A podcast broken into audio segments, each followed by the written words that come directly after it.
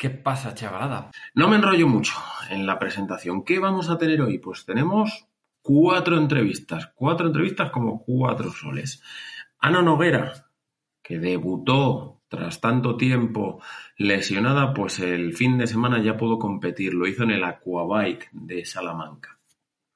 Hablaremos también con Gonzalo Fuentes, ganador de la categoría masculina de la primera edición del Epic Triathlon y que nos cuente qué espera para los próximos meses, lo que queda de temporada 2022. Tenemos a Carlos Pomar del equipo de organización del Trialón de Guadalajara. Hablaremos con él de, lamentablemente, la, cancelación de la prueba por falta de inscritos y, que nos cuente cómo lo han vivido, con todo el cariño con que lo montaban, cómo están ellos y qué previsiones tienen.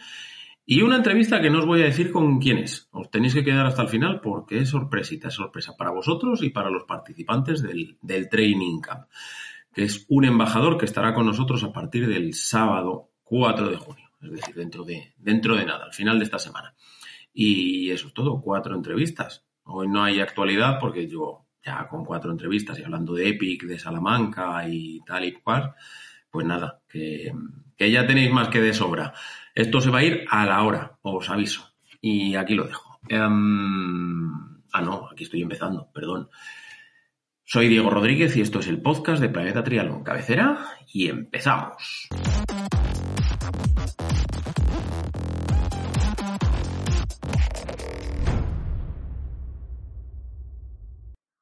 Y vamos a empezar el podcast con uno de los grandes triunfadores de este fin de semana, don Gonzalo Fuentes, que casi no llegas el otro día allí a Oropesa, ¿no? Porque llegaste a las diez y pico de la noche del día antes. Eso es llegar y besar el santo. Sí, muy buenas. Eh, pues sí, no podía salir, fui con, con, mi novia allí y ella trabajaba hasta las cuatro y media del viernes, así que le recogí según salía y fuimos para allí. Llegar, pues eso, a última hora a las diez y media y dormir y a competir al día siguiente.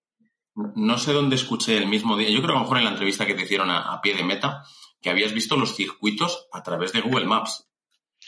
Sí, sí. Eh, no, lo suelo mirar por Google Maps, la verdad. Siempre, bueno, en Wikilog, Strava, etcétera, siempre están los perfiles.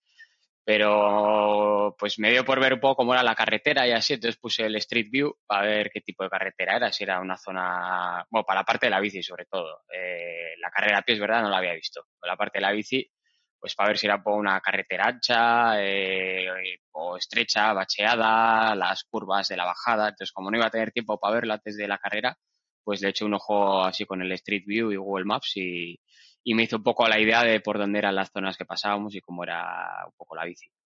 ¿Cumplió tus expectativas lo que tenías en la cabeza de lo que habías visto con lo que luego fue?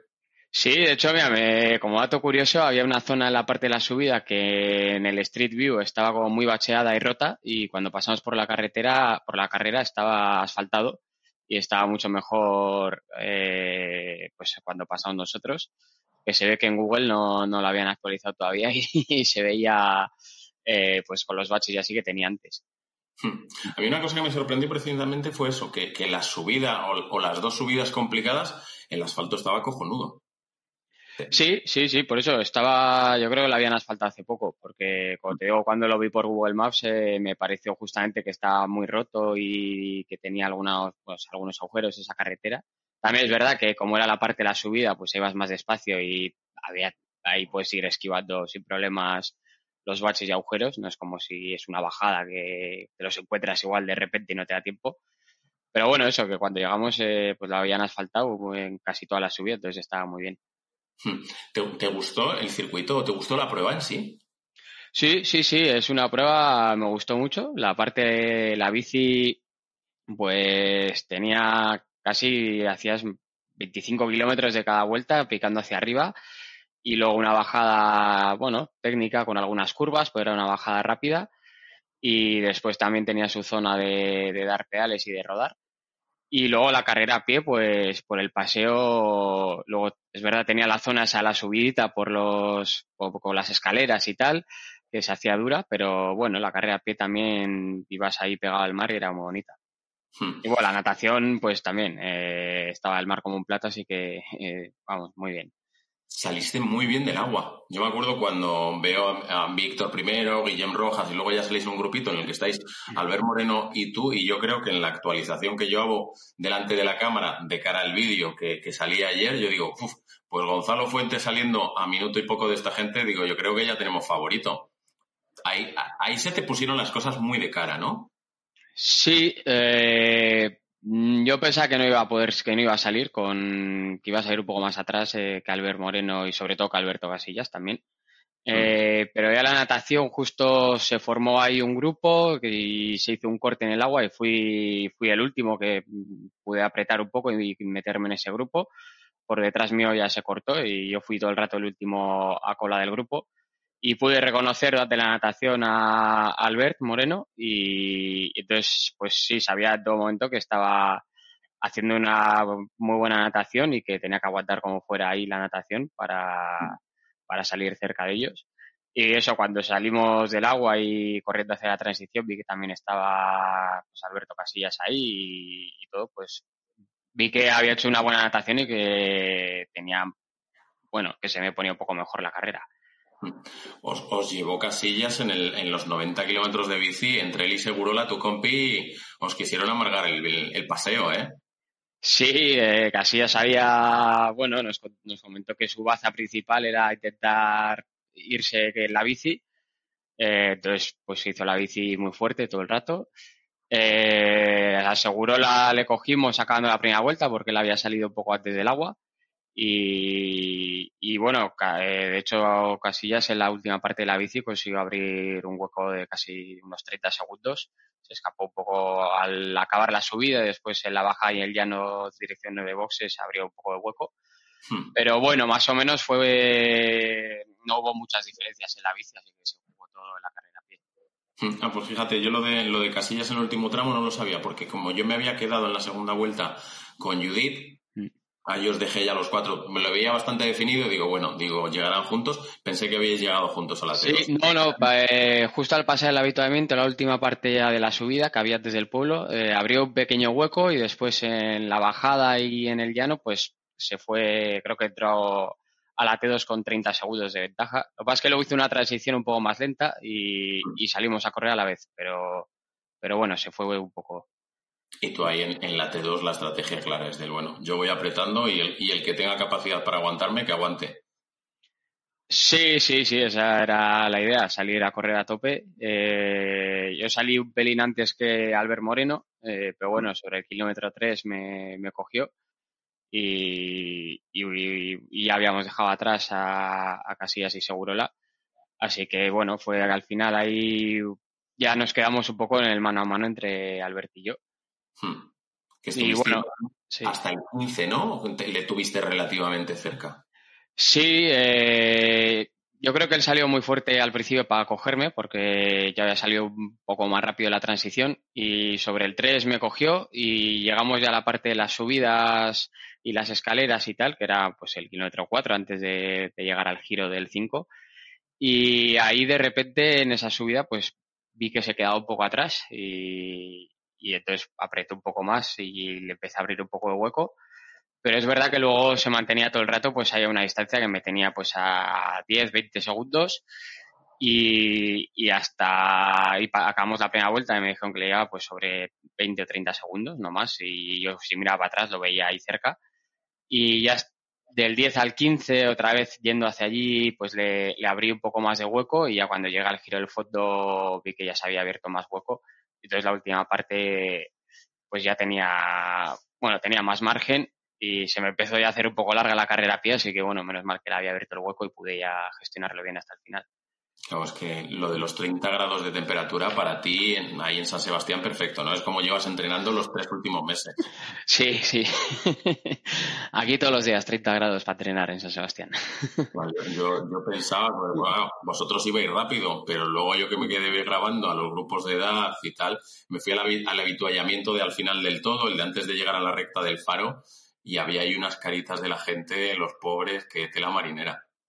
Sí, sí, pegaba, pegaba el sol. Pero bueno, yo creo que menos que en Pamplona. En Pamplona, bueno, está como más nublado el día, pero más bochorno, más sensación de calor. Yo creo que el día de Pamplona, sí. O sea, en ah, Pamplona más. pero Pamplona más. Era como más bochorno y, sensación de la, pues, la boca seca, eh, más, calor. Yo pasé en Pamplona, por lo menos, lo llevé peor que, aquí. Mm. llegas a meta, ganas. ¿Qué prefieres? ¿Haber ganado no teniendo a Javi Gómez Noya o haber peleado con Javi Gómez Noya susceptible de no haber ganado? ya, ya vi cuando me comentaron que no iba a participar, pues pensé eso y dije, bueno, mira, por un lado está bien porque tengo más opciones de ganar, porque si hubiese estado mm. Javi, pues sinceramente no creo que hubiese tenido ninguna. Y por otro lado, bueno, la pena de, no poder competir con él y, bueno, al final habría tenido una foto bonita en el podium también con él, si hubiese podido correr. Pero bueno, creo que al final me, vino mejor que no corriera, viéndolo, viendo el resultado final tenemos que, hay que convencerle entre todos de que vaya a Zarauz, que como se esté juntando allí todos, a ver si aparece el Mario Mola, tú, Eneco, eh, Pello. Sí, sí, sí, desde luego el, nivel de Zarauz va a ser eh, también, bueno, los de Fluvial, Antonio Benito, Kevin Montiel. Eh, hay muchísima gente que, va a estar va a estar muy caro los 10 primeros puestos y, y, bueno, el top 5 y el podium ya ni te cuento. Yo creo que se ha juntado el hecho de que hay tantas ganas de Zarauz después de, dos años y que los pros estáis yendo a muchísimas carreras este año, que, aquello va a ser impresionante. Mm. Sí, sí, joder, para mí es la prueba favorita porque además es al lado de San Sebastián. Y eso es una pena, lleva dos años sin poder hacerse desde la pandemia y entonces este año hay muchísimas ganas. Y yo creo que eso es lo que comentas. Ya la gente mucho tiempo queriendo correr Zarauz y entonces este año ya vienen, vienen todos a, correr. No, no me acuerdo cuál es tu mejor puesto ahí, no te voy a mentir. Creo hice un quinto puesto y luego creo que tengo un, séptimo y un octavo.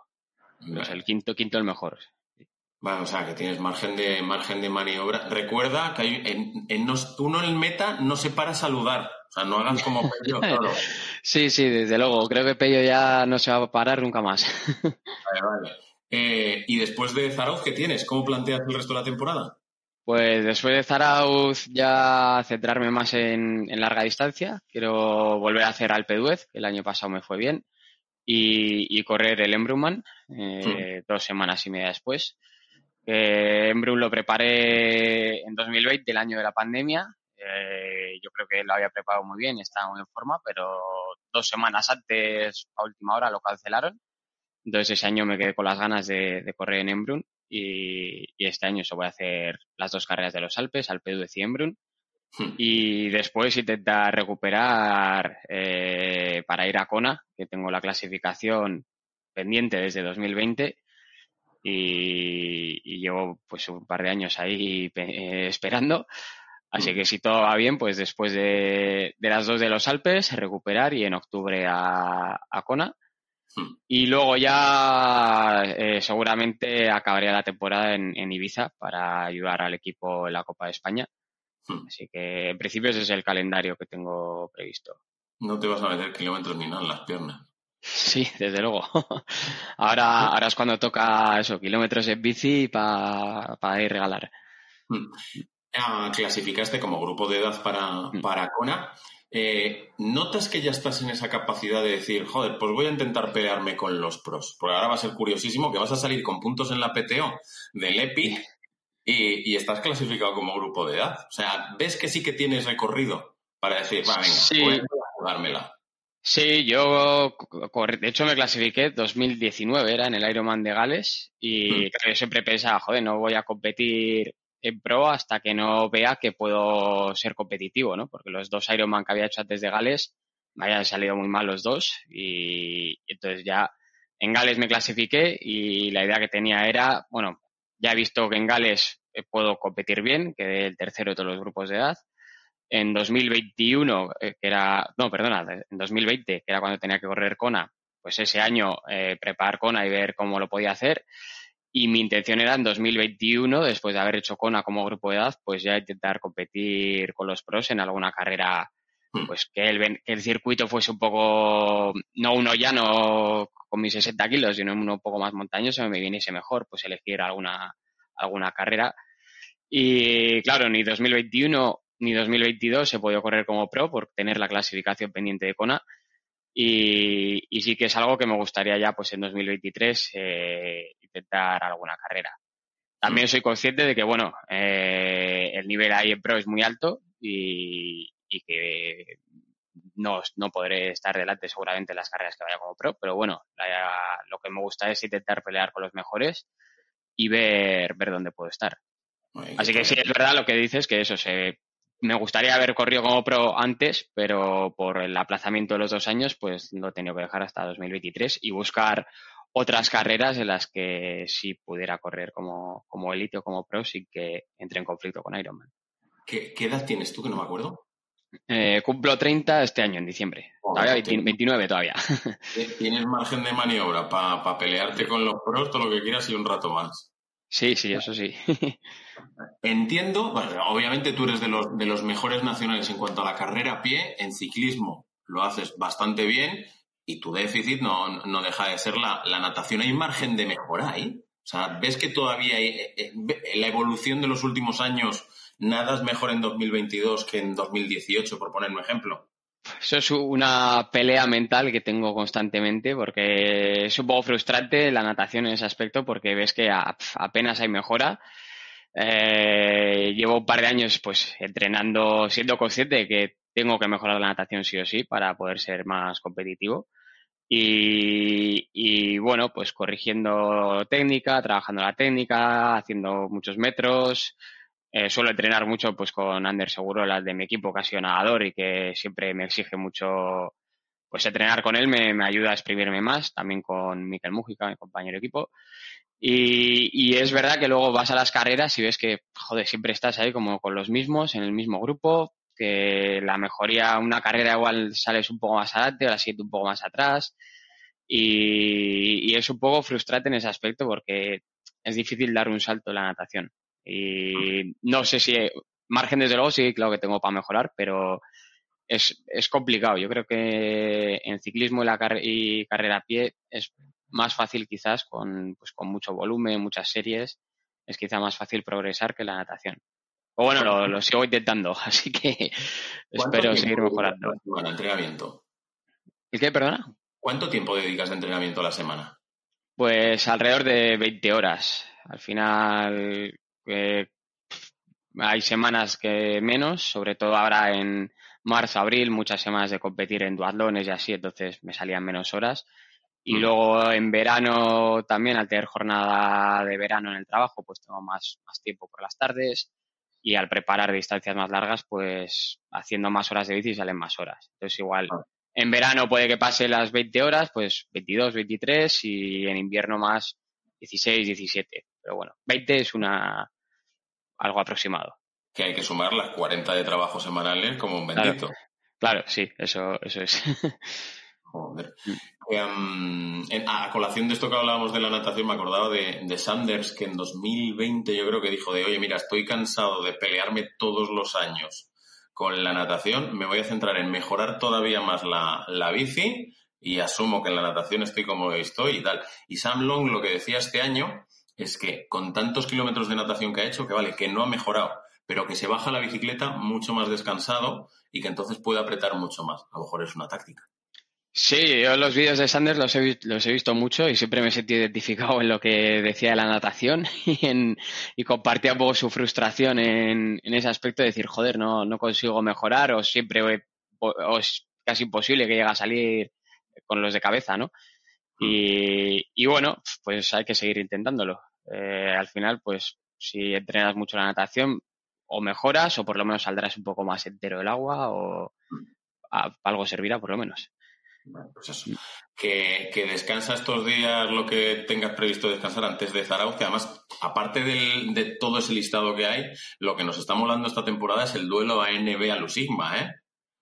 Sí, ah, sí, sí, sí. Es un duelo... la cabeza de esperar que nosotros también estamos, pero yo creo que la gente ya nos podemos sentir identificados con esos duelos de equipos. El otro día, pues ganas tú, pero está Albert Moreno. En chicas, gana Judith Corachán, eh, joder, mola encontrarse duelos de equipos de media y de larga distancia. Sí, la ANB tiene un equipo muy potente para larga distancia y, bueno, sí, es un, duelo bonito. En Playa, en Playa Aero se resolvió por, creo, por menos de un minuto después de, de, no sé si suman 26 horas de carrera los tiempos de los tres primeros de cada equipo y hubo menos de un minuto de diferencia.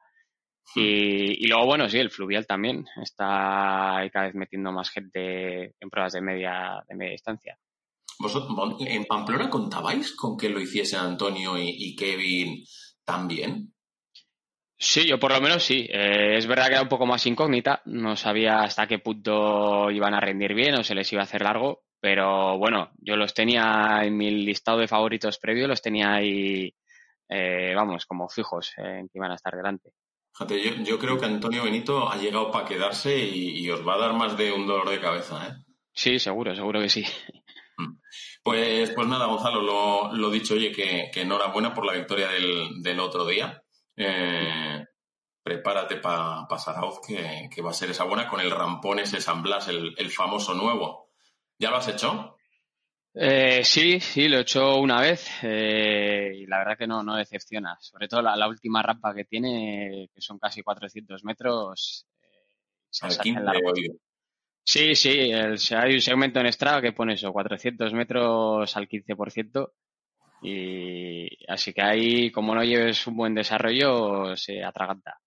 Pues nada, paciencia y, y ya por ello, y estamos en contacto. Sí, muchas gracias. Venga, hasta luego. Vale, saludo.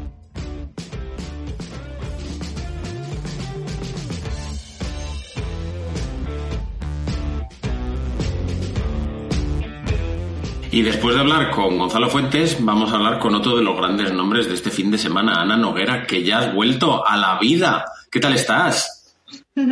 Hola, ¿qué tal? Muy bien, la verdad que contenta. Hmm.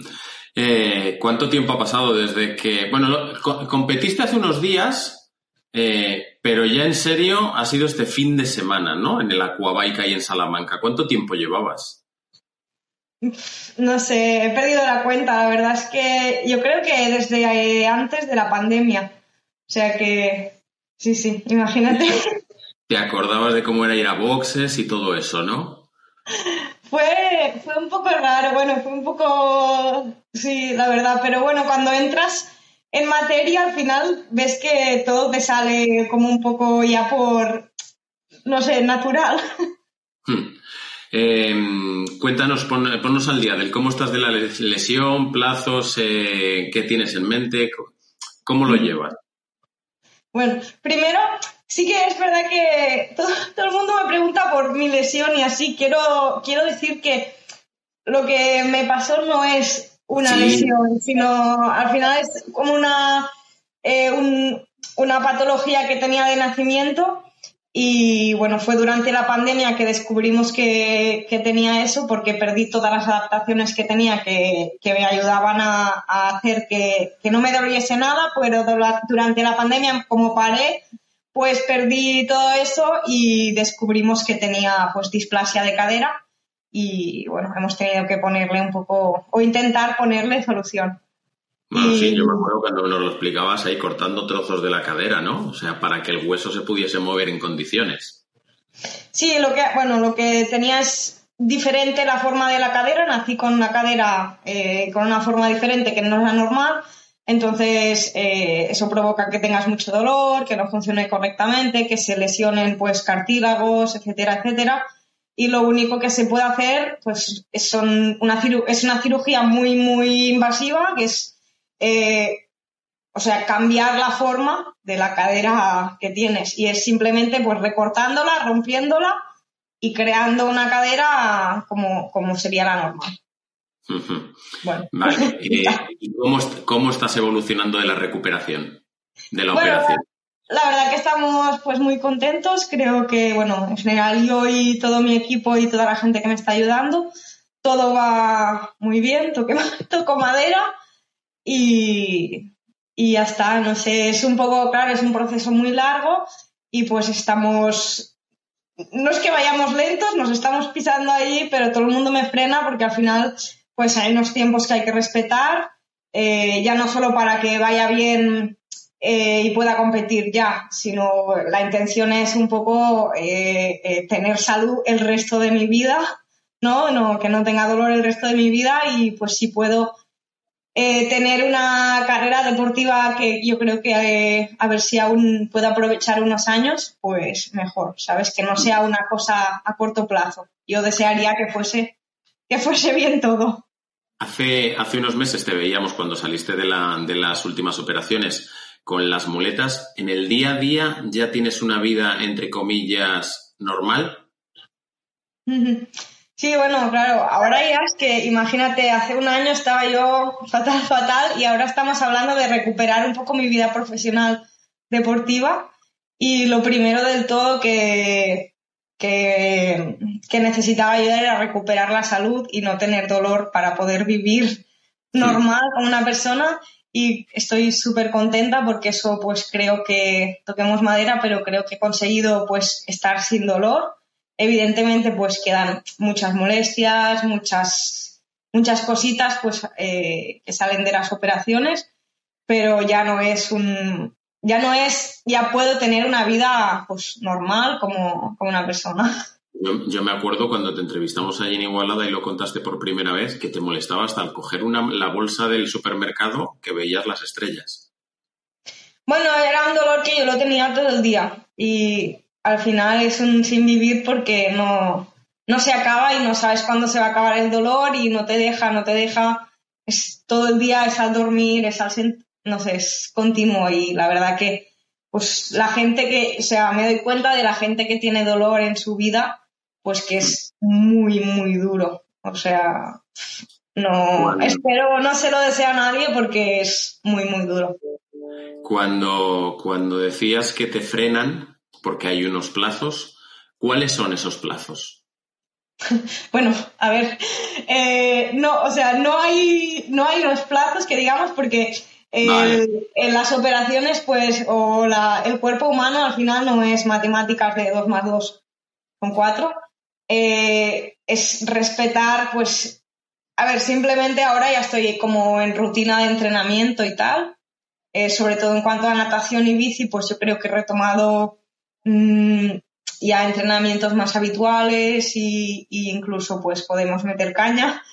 Y corriendo sí que es lo que vamos a tener que ir como con más cuidado, porque al final, ya no tanto por eh, las operaciones que he tenido, sino incluso porque he estado dos años sin, sin correr, sin recibir impacto. Entonces, cualquier persona que se ponga a correr después de dos años sin correr tiene que respetar un poco, bueno, lo que te digo, esos plazos o un poco el principio de adaptación y de progresión eh, para que, bueno, para que la cadera evolucione bien, pero para que no me reviente una rodilla o no sé, otra cosa. Corriendo ya estás, aunque me imagino que es trote o incluso cacos, pero, pero ya estás haciendo sesiones de carrera a pie. Ya estoy haciendo sesiones de carrera a pie. Hemos hecho una progresión bastante larga de cacos y hmm. pues ya hace, a partir, eh, desde la semana pasada, pues ya estoy en carrera continua y bueno, pronto espero poder introducir ya algún cambio de ritmo, tal, pero bueno, vamos respetando lo que te digo, vamos respetando bastante los tiempos y siguiendo una progresión pues adecuada. Entiendo que la cabeza es, es, bastante consecuente con lo que te digan y dices, no, no, yo tengo que ser estricta con lo que me van diciendo. Pero el corazón, ¿te pide ya competir en triatlón en 2022 o va a ser de, no, espérate? Bueno, tengo que hacer lo que me digan, pero la verdad es que si todo va bien, creo que sí que voy a poder. Eh, de hecho, bueno, eh, hice la Aquabike pues la semana pasada eh, y supongo que en unas semanas pues ya haré algún olímpico o alguna cosita así. qué bien. A ver, evidentemente no voy a correr en los ritmos yo creo que corría, pero para hacer una carrera pues de 10 kilómetros continua, pues mm. creo que sí que, me van a dar permiso y voy a estar encantada de hacerlo. Joder, qué guay. Es que más, lo, pensaba el otro día, con ANB no, no has llegado a, competir o sí que llegaste a estrenar el, trimono antes de la lesión. No, porque todo fue, claro, desde antes de la pandemia fue, entonces no. Yo me acuerdo cuando estuve allí, del, te había llegado las bicis y tal, y es del, joder, pues me pasa esto ahora. Joder, pues estará Víctor encantado sabiendo que, que ya por fin. Qué guay.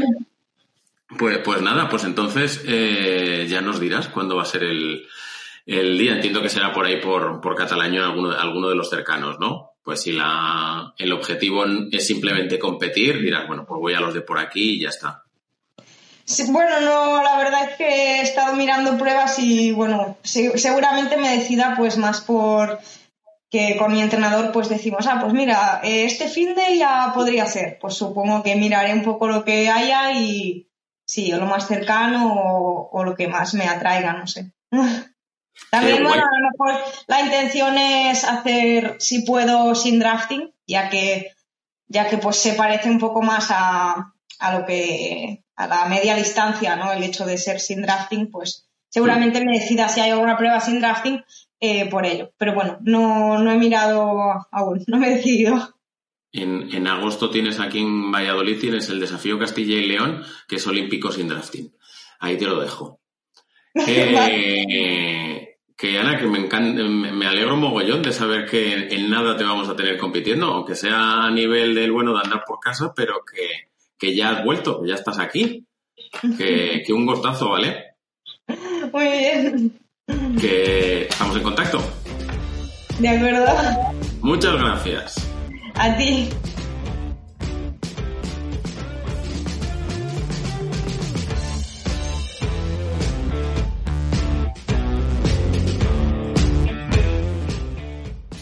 Y tras hablar con los pros, hoy nos toca la ración de, organizadores, hoy nos toca noticias así un poco tristes, porque Carlos, Carlos Pomar de, de Trialón de Guadalajara, anunciasteis la, la, cancelación de la prueba hace unas semanicas. ¿Cómo estáis? Y utilizo el plural porque esto lo organizáis entre toda la gente del club y creo que tiene que haber un sentimiento común ahí, ¿no?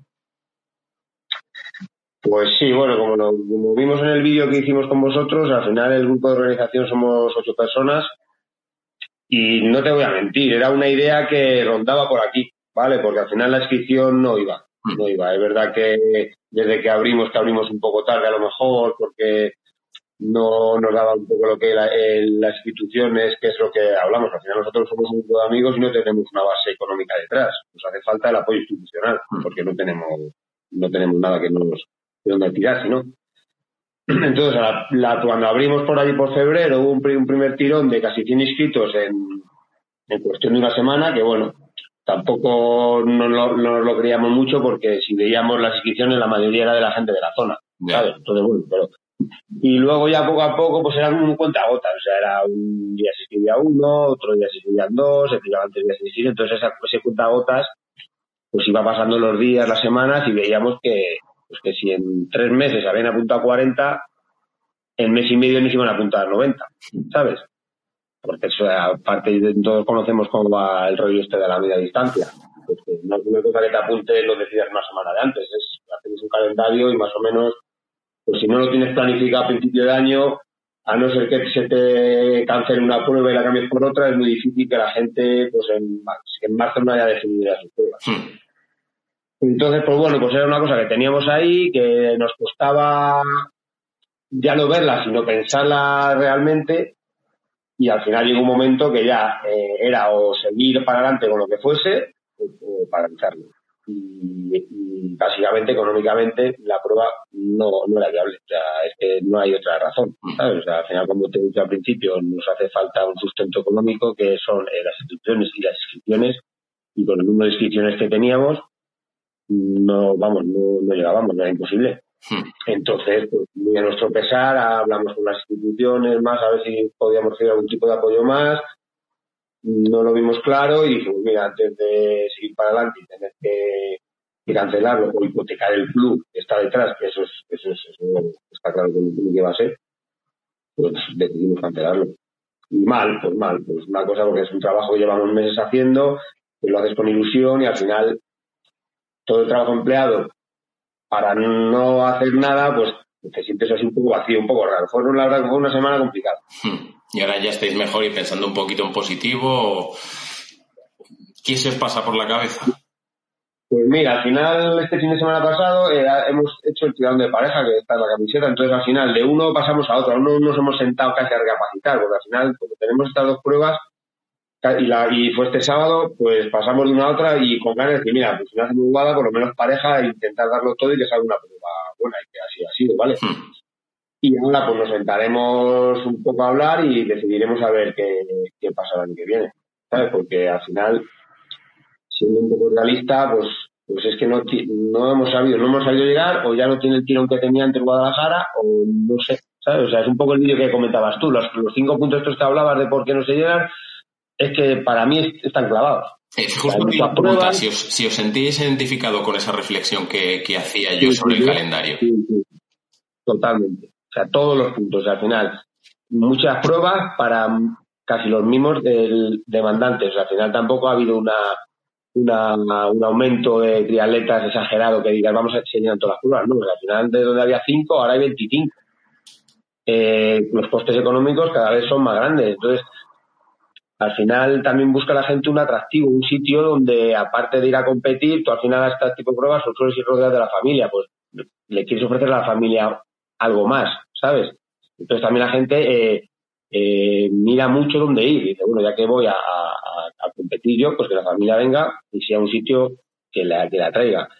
Eh, mucha gente lleva muchos años compitiendo y lo que tú decías, o sea, pues Guada es un clásico que también significa que lo ha hecho mucha gente ya y entonces mucha gente estará yendo a pruebas nuevas que están, que están saliendo pues, como churro. Entonces, eh, pues sí, lo que hablabais es que es un poco todo, ¿sabes? O sea, entonces al final, y al final son pruebas que les hace falta un mínimo de descripción, porque si no es que no, es que no salen, o sea, no, es que no, hay, no hay dónde cogerlo. Que, mm, claro, si es que el, tema es ese, pero también yo reconozco que cuando estuve allí con, con vosotros sentado y, y, joder, a mí me da rabia por, por la ilusión que se ve que le ponéis Creo que lo, en algún vídeo he hablado de la diferencia entre un organizador que un privado que obviamente busca un beneficio independientemente de que busque también hacer una prueba buena, tal, con un valor interesante para el deportista, pero es que vosotros, joder, yo me acuerdo hablar con vosotros y se os iluminaba la cara hablando de una prueba que lleva treinta y tantos años.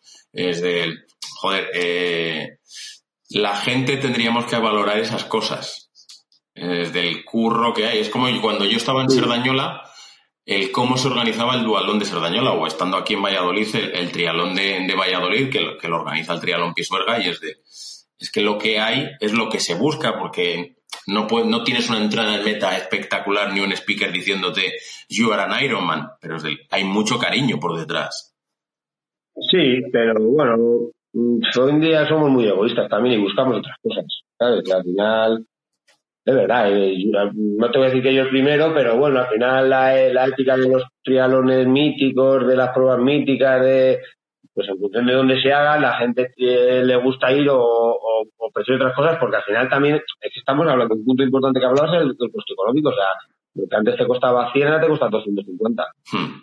Y, y, y, si estamos hablando de venir fin de semana a dormir, pues ya de lo que te costaba 300 ahora son 600. Entonces, a la hora de, de emplear ese coste económico, lo miras mucho, ¿sabes? Al final aquí, si, mira, de los 140 que tenemos de inscripción, si quitamos los competidores de nuestro club, del club de Guadalajara, los competidores del otro club de Guadalajara, que es el Time, los de los dos pueblos alrededor, Marcha Malo, Azuqueca, y el club hermano, que es el Complutum de Alcalá, es que venían 40.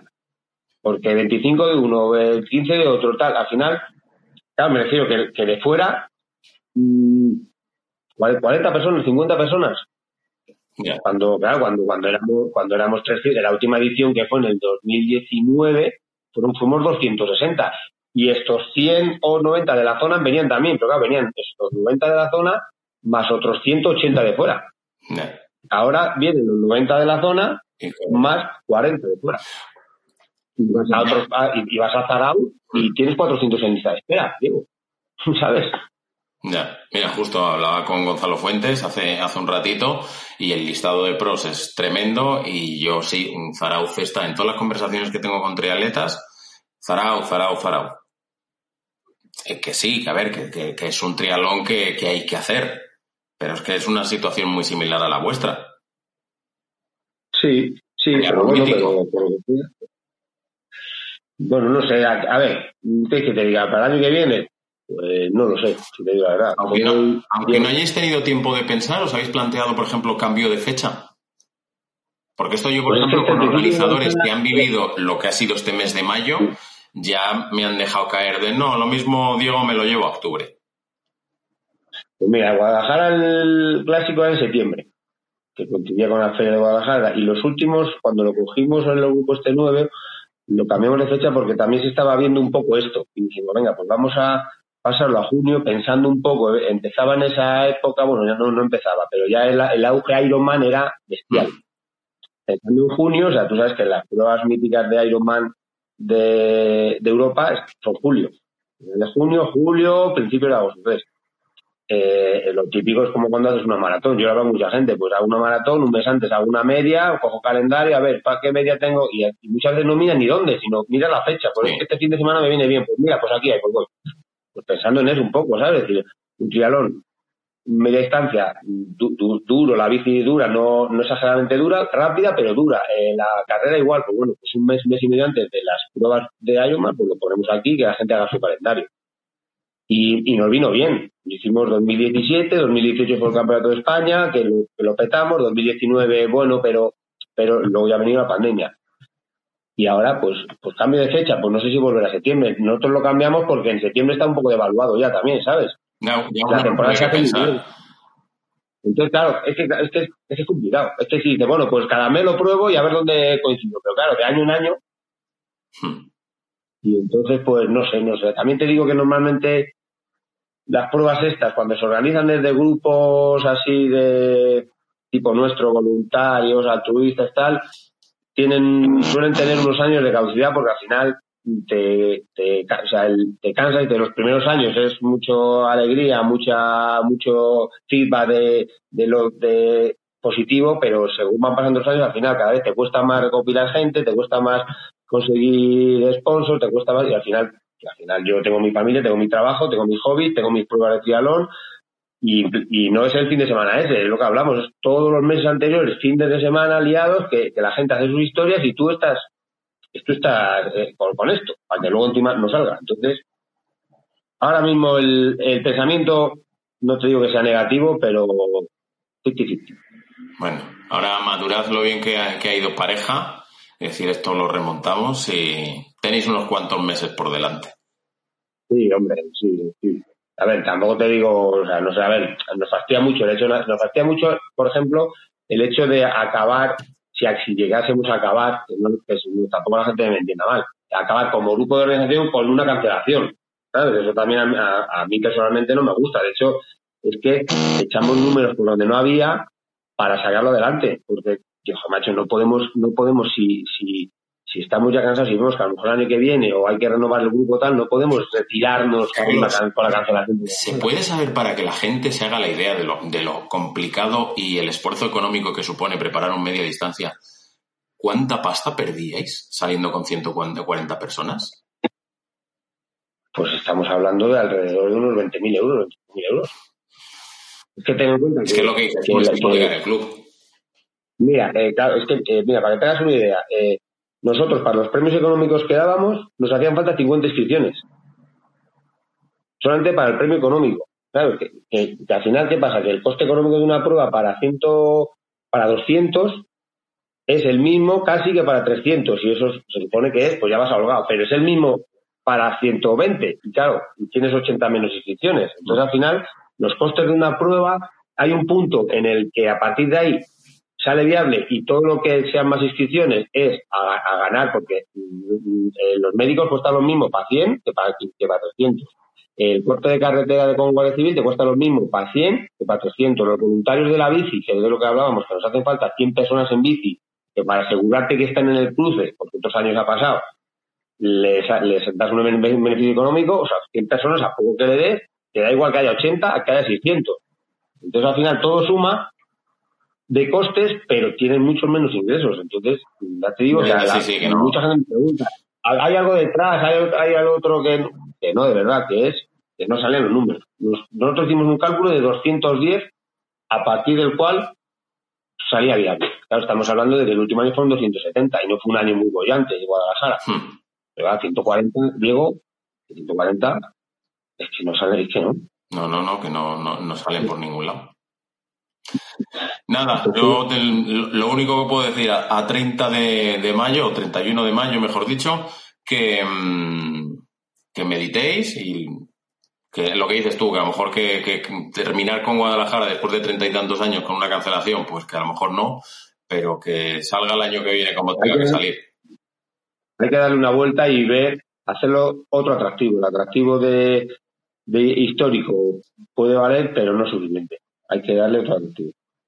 Pues nada. que, por ejemplo, en el España vinieron mil personas y, lo vieron, estuvieron, que muchas veces lo difícil es traer a esas mil a un sitio como Guadalajara, ¿sabes? La gente de, fuera, Guadalajara no le, no le atrae, o sea, hay que reconocerlo, o sea, no es un sitio turístico en el que vayas por ir.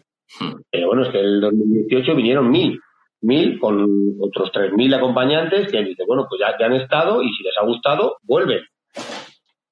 Por lo que sea, hemos fallado eso, hemos fallado, no sé. No sé, darle otra vuelta, darle mirar de otra manera, no sé. Pues nada, campeonato de España de nuevo. Habrá que, habrá que hablar con Jorge García. Claro, sí. Que, Carlos, que oye, que muchísimas gracias por, por cortar, contárnoslo. Eh, me alegro de que pareja haya salido bien y, hay meses por delante.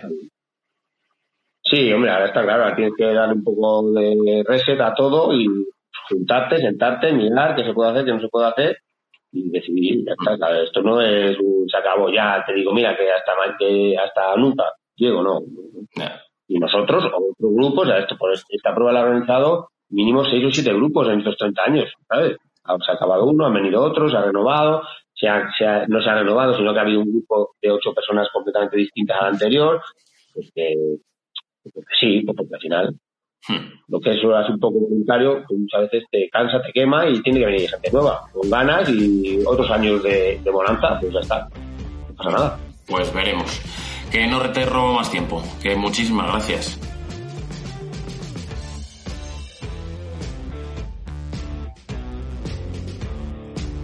Y vamos a rematar el podcast de esta semana con todo un señor eminencia, con don Iván Raña. Buenas tardes, Iván, ¿cómo estamos? Muy buenas, ¿qué tal? Muy bien. ¿Dónde, dónde paras? ¿Por Galicia? ¿Por Lanzarote? ¿Ya en Salamanca todavía? No, pues mira, corrí el sábado del Triadón de Salamanca y ahora mismo pues en Cabeza de Manzaneda en la estación de, esquí, que bueno, que está como a 1600 metros, a piscina y todo, y estoy aquí un par de días acompañando a, a Veloso y a su equipo, el Taffer de portugués, que están preparándose para la vuelta a Portugal y, bueno, eh, me encanta el ciclismo y bueno, ir con estos chavales por ahí por los puertos a gatillo, pues eh, duele, pero también es divertido, ¿no? ¿Les, ¿Les has tocado las narices o te han hecho sufrir? En el primer puerto le he tocado un poco las narices. Tenía un ritmo controlado detrás coche para arriba y cuando han dejado el coche, pues yo he seguido.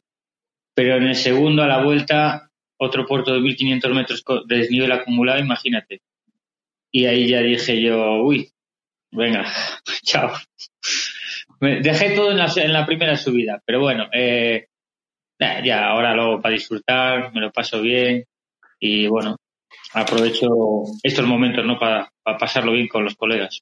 Te lo pasas bien, pero tú yo creo que una de las guías fundamentales de, tus últimos 25 años ha sido del lo hago porque me divierte, porque si no, no lo sé, no lo haría.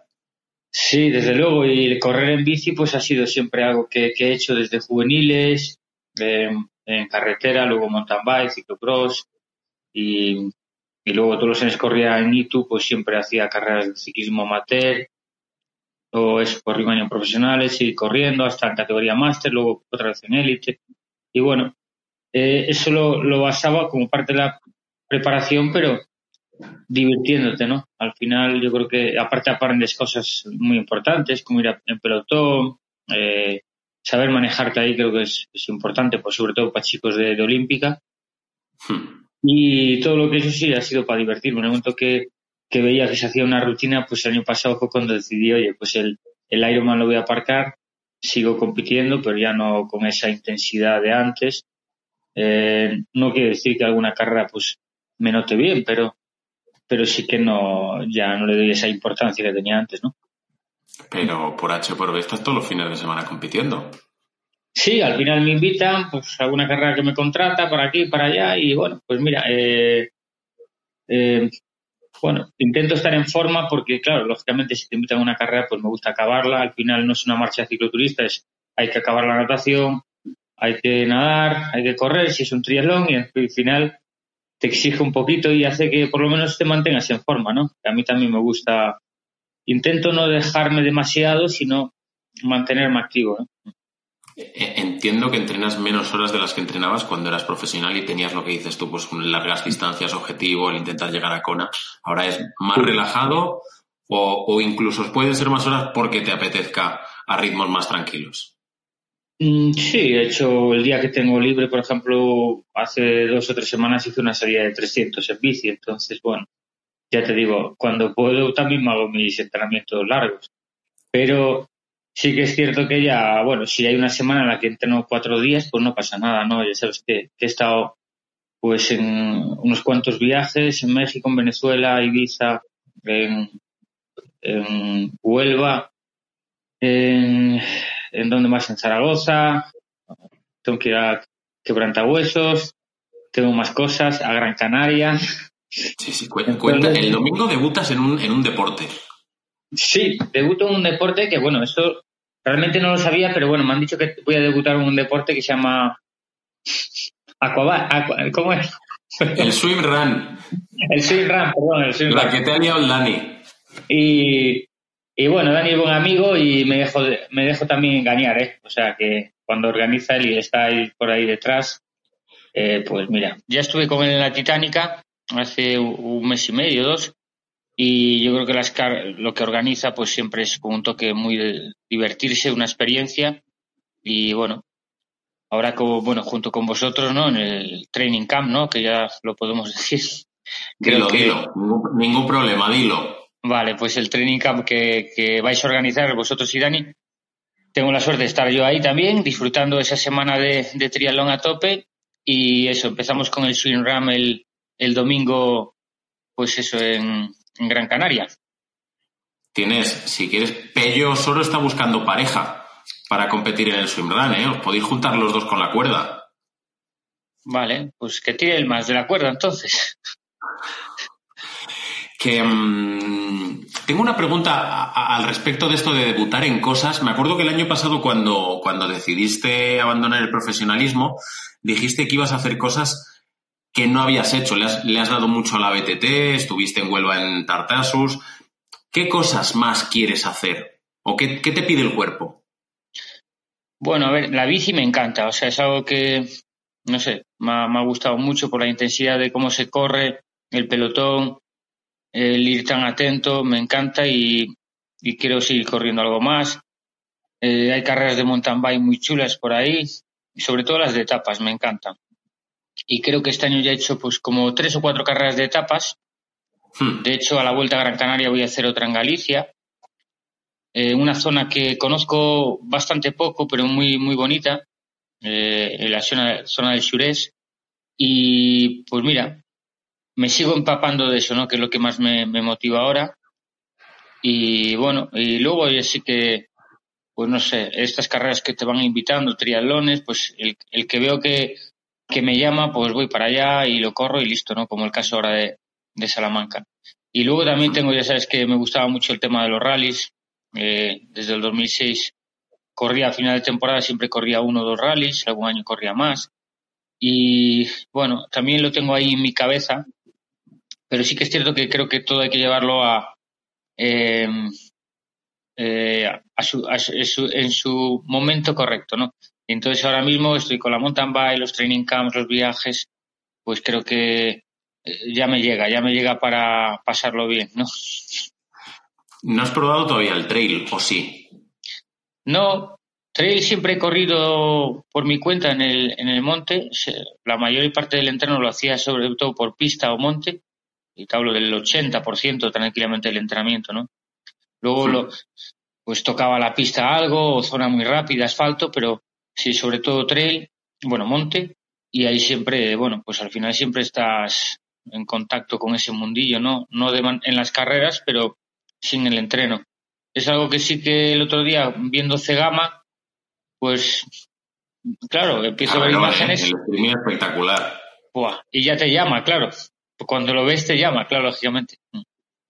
Hmm. Pues nada, señores organizadores de trail, que hay mogollón de calendario, que Iván Raña, que, que encantado. Pero No te, no te veo a ti en la nieve, o bueno, ahora ya en estas fechas obviamente en nieve no, pero metiéndote en el barro y todas esas cosas. Sí, eso sí, eso sí.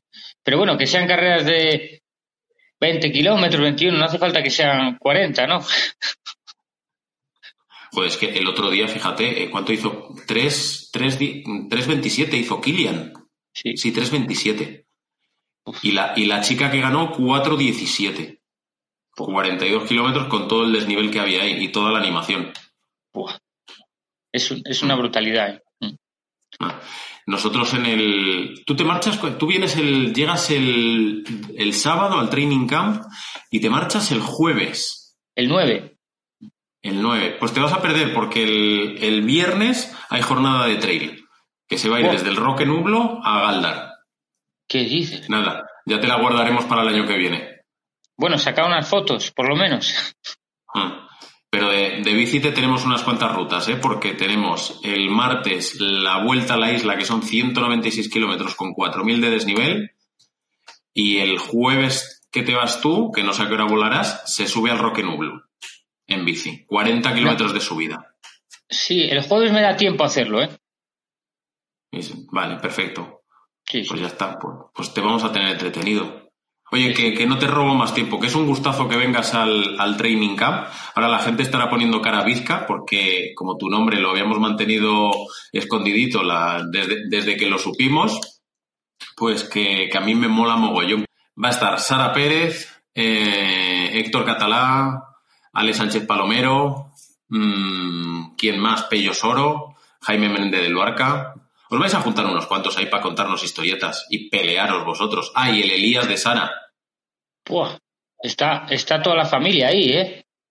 Sí, sí. Hay unos cuantos. Mola, mola mucho. Así que nada, el sábado creo que llega sobre las siete y pico de la tarde. Te iremos a recoger y, y a pasárnoslos todos bien.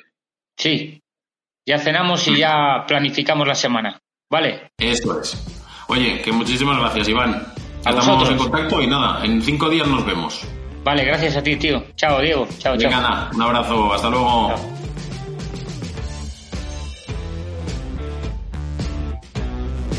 Y tras el bueno de Iván Raña, pues toca decir adiós. Como no tenemos hoy a Pedro Pale, pues me, me despido yo. Que espero que os hayan molado las, las entrevistas. Yo creo que, que los cuatro han dejado ahí ideas guapas. Me alegro mucho de que Ana esté de vuelta. En nada, conociéndola, la tenemos en triatlón. Y ya está. La semana que viene no tendremos podcast. ¿Por qué? Porque como vamos a estar subiendo todos los vídeos todos los días de cada una de las jornadas de nuestro training camp, pues el martes no habrá podcast, pero tendréis cosas muy guapas. El martes, de hecho, yo creo que es la vuelta a la isla, ¿no? Es lo que hemos hablado con, con Iván. Bueno, que de una manera u otra, que tendréis que esperar a la semana siguiente. Y le estoy dando vueltas a cambiar el formato del podcast. Ya veremos a ver lo que decido a lo largo de estos días, pero puede que tengamos cosas muy guapas a partir de la semana del 12 de junio. Ya os lo encontraréis. Cuando llegue el podcast, pues os lo encontraréis. Que nada, que ya sabéis que podéis escucharnos en YouTube, en Spotify y en Evox.